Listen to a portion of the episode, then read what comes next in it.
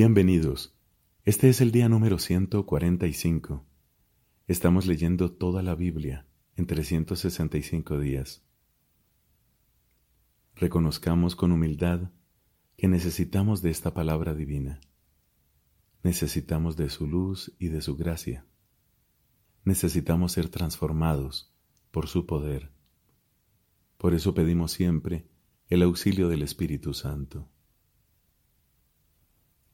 Hoy tenemos textos del segundo libro de Samuel, del libro de los Salmos y del Evangelio según San Marcos.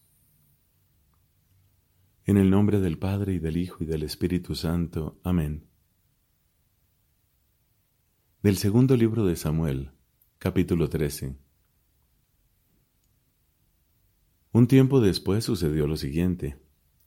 Absalón, hijo de David, tenía una hermana muy hermosa llamada Tamar y Amnón, hijo de David, se enamoró de ella. Era tal su ansiedad que llegó a enfermarse a causa de su hermanastra Tamar, porque como la joven era virgen, a Amnón le parecía imposible llevar a cabo algo con ella. Amnón tenía un amigo llamado Jonadab, hijo de Simea, hermano de David. Este hombre era muy perspicaz y dijo a Amnón, ¿Qué te pasa, príncipe, que cada día estás más deprimido? ¿No me lo vas a contar? Amnón le respondió, Es por Tamar, la hermana de mi hermano Absalón. Estoy enamorado de ella. Entonces Jonadab le dijo, Acuéstate como si estuvieras enfermo, y cuando tu padre venga a verte tú le dirás, Deja que mi hermana Tamar venga a darme de comer, que prepare la comida en mi presencia, de manera que yo pueda ver y que me la sirva ella misma.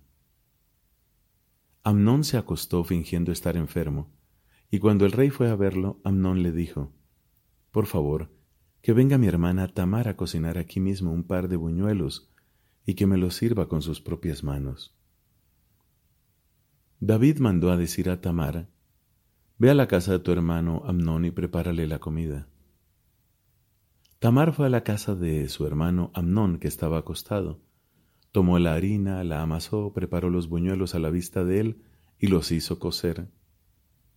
Luego retiró la sartén y la vació delante de él, pero él se negó a comer y ordenó, Hagan salir a todos de mi presencia.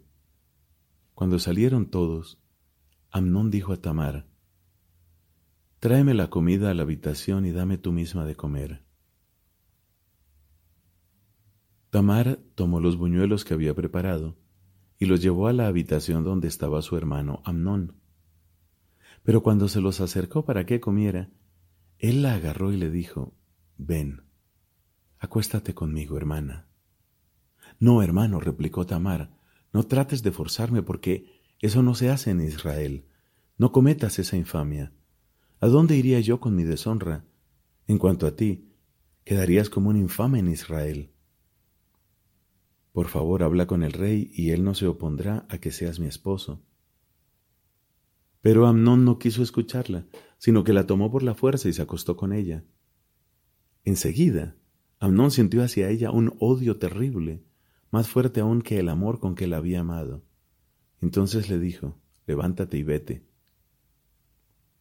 Ella le respondió, no, hermano, echarme ahora sería una maldad peor que la otra que has hecho conmigo pero él no quiso hacerle caso.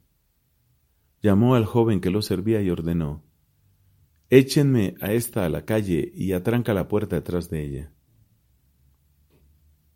Tamar llevaba una túnica de mangas largas, porque así vestían entonces las hijas del rey cuando eran vírgenes. El sirviente la sacó afuera y atrancó la puerta detrás de ella. Tamar se cubrió la cabeza con ceniza, desgarró su túnica de mangas largas y poniéndose las manos sobre la cabeza se fue gritando. Su hermano Absalón le dijo, ¿Fue tu hermano Amnón el que estuvo contigo? Ahora, hermana, no hables más de esto. Él es tu hermano, no tomes la cosa tan a pecho. Y Tamar se quedó desolada en casa de su hermano Absalón. Cuando el rey David se enteró de lo sucedido, se indignó profundamente. Absalón por su parte no le dirigió más la palabra a Amnón, debido al rencor que le tenía por haber violado a su hermana Tamara. Dos años más tarde se hacía la esquila para Absalón en Baal Hazor, que está cerca de Efraim, y él invitó a todos los hijos del rey. Absalón se presentó al rey y le dijo, Tu servidor está esquilando las ovejas. Háganme el honor de venir conmigo el rey y sus servidores. El rey respondió a Absalón, No, hijo mío, no vamos a ir todos a ponerte en gastos.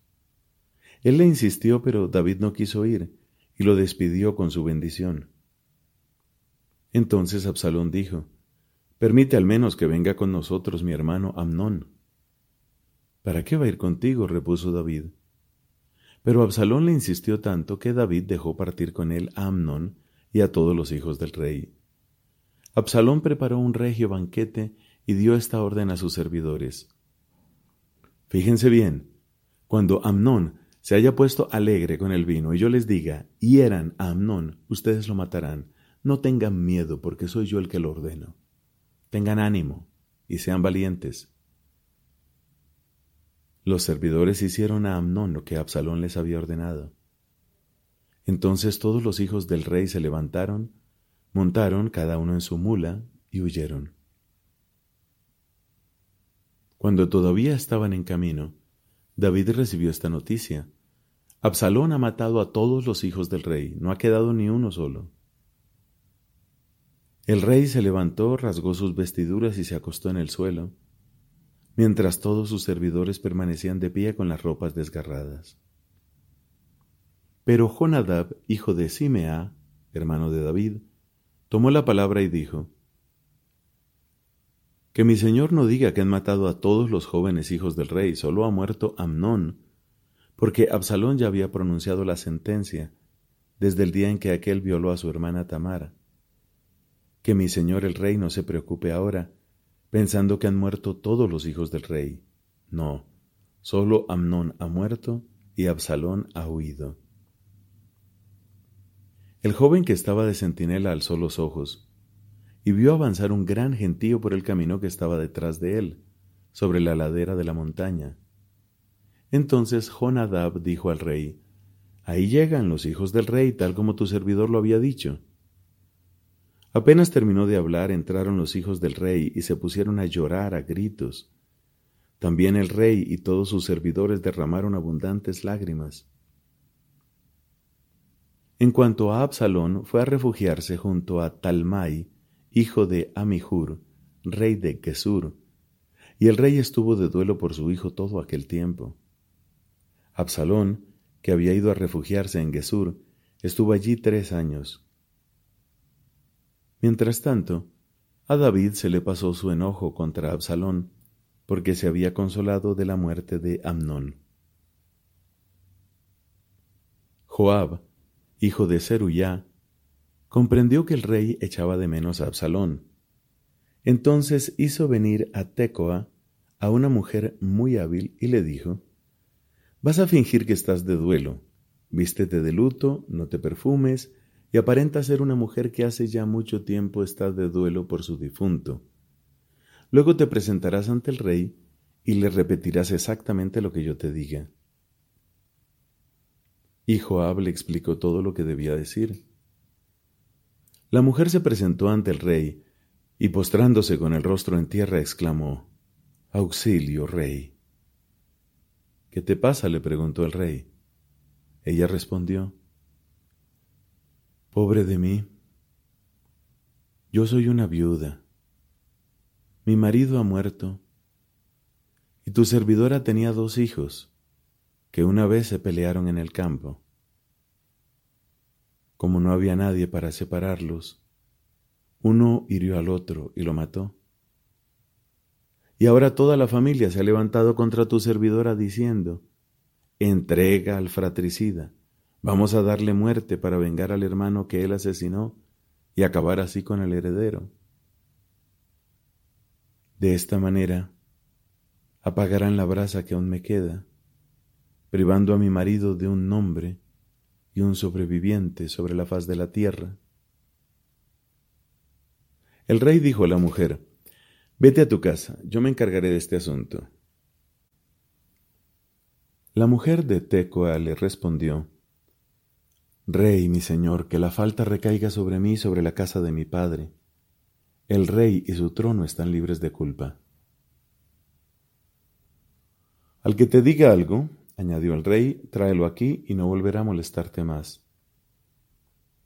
La mujer insistió. Dígnese el rey pronunciar el nombre del Señor tu Dios, para que el vengador de la sangre no aumente la desgracia eliminando a mi hijo. Entonces el rey declaró, Por la vida del Señor, no caerá en tierra ni un solo cabello de tu hijo. La mujer siguió diciendo, ¿Podría esta servidora decirle una palabra a mi señor el rey? Habla, replicó él. Ella añadió, ¿por qué has pensado semejante cosa contra el pueblo de Dios? Con las palabras que acabas de pronunciar, el rey se ha confesado culpable, ya que no deja volver al que ha desterrado. Todos tenemos que morir y como el agua que se derrama en tierra y ya no se puede recoger, Dios no vuelve a dar la vida. Que el rey haga entonces un plan para que el exiliado no esté más tiempo desterrado lejos de nosotros. Si ahora vengo a hablar de este asunto al rey mi señor, es porque el pueblo me ha atemorizado. Por eso pensé, es preciso que hable con el rey, a ver si hace lo que le digo.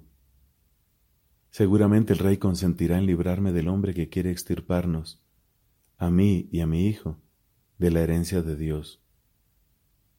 Tu servidora pensó además que la palabra del rey nos traiga la calma, porque Él es como un ángel de Dios para distinguir el bien del mal.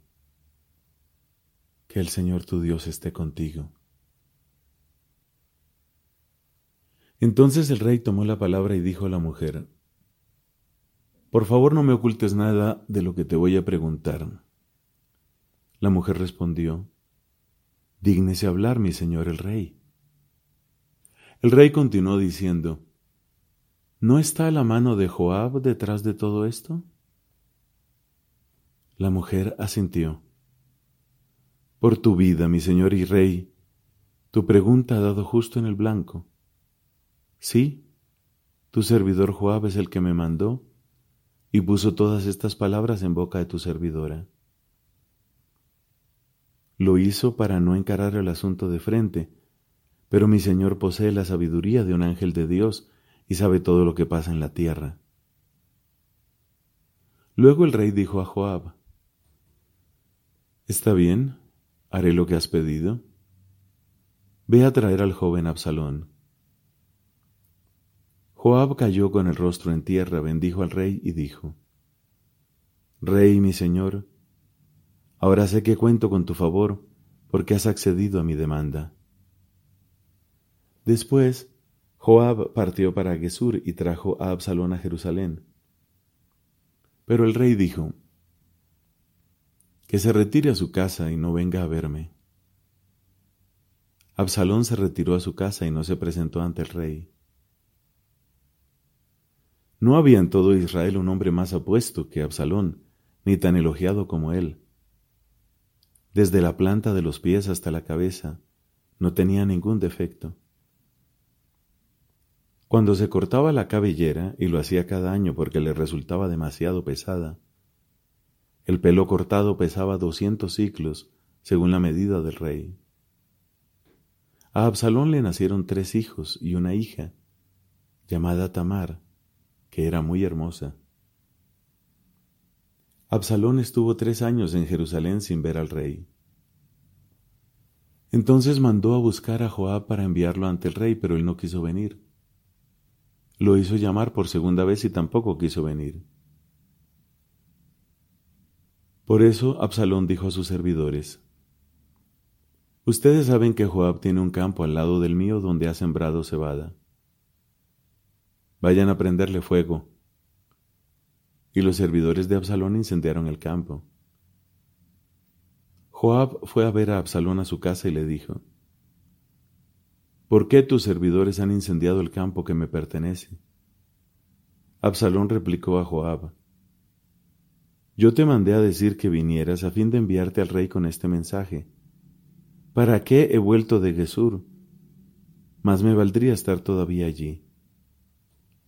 Ahora quiero comparecer ante el rey, y si tengo alguna culpa, que me haga morir. Joab fue a ver al rey y le llevó la noticia. Entonces el rey llamó a Absalón. Este se presentó ante él, se postró con el rostro en tierra, y él lo abrazó. Palabra de Dios. Te alabamos, Señor. Salmo número 137 Junto a los ríos de Babilonia nos sentábamos a llorar acordándonos de Sión. En los sauces de las orillas teníamos colgadas nuestras cítaras. Allí nuestros carceleros nos pedían cantos y nuestros opresores alegría. Canten para nosotros un canto de Sión. ¿Cómo podíamos cantar un canto del Señor en tierra extranjera?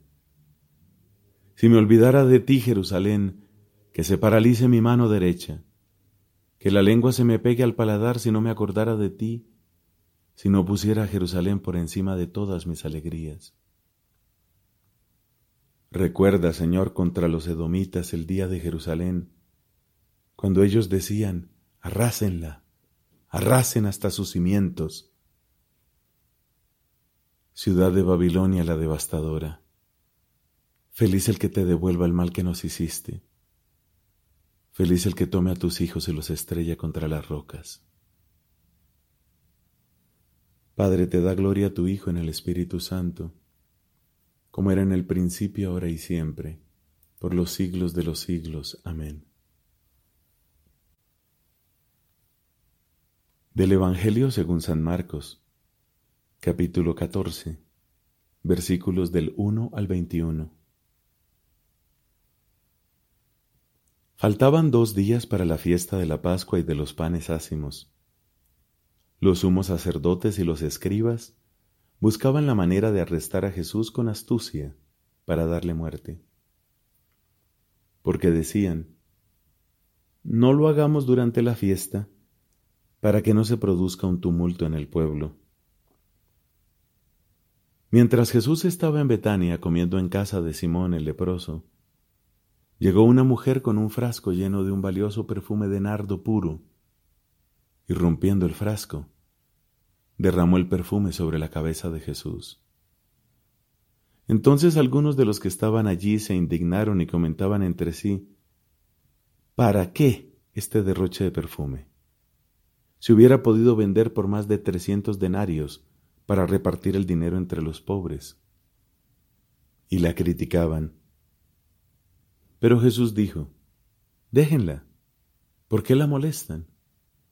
Ha hecho una buena obra conmigo. A los pobres los tendrán siempre con ustedes, y podrán hacerles bien cuando quieran, pero a mí no me tendrán siempre. Ella hizo lo que podía. Ungió mi cuerpo anticipadamente para la sepultura. Les aseguro que allí donde se proclame la buena noticia en todo el mundo, se contará también en su memoria lo que ella hizo. Judas Iscariote, uno de los doce, fue a ver a los sumos sacerdotes para entregarles a Jesús. Al oírlo ellos se alegraron y prometieron darle dinero, y Judas buscaba una ocasión propicia para entregarlo. El primer día de la fiesta de los ácimos, cuando se inmolaba la víctima pascual, los discípulos dijeron a Jesús, ¿Dónde quieres que vayamos a prepararte la comida pascual? Él envió a dos de sus discípulos diciéndoles, Vayan a la ciudad, allí se encontrarán con un hombre que lleva un cántaro de agua. Síganlo y díganle al dueño de la casa donde entre. El maestro dice, ¿Dónde está mi sala en la que voy a comer el cordero pascual con mis discípulos? Él les mostrará en el piso alto, una pieza grande, arreglada con almohadones y ya dispuesta. Prepárennos allí lo necesario. Los discípulos partieron y al llegar a la ciudad encontraron todo como Jesús les había dicho y prepararon la Pascua.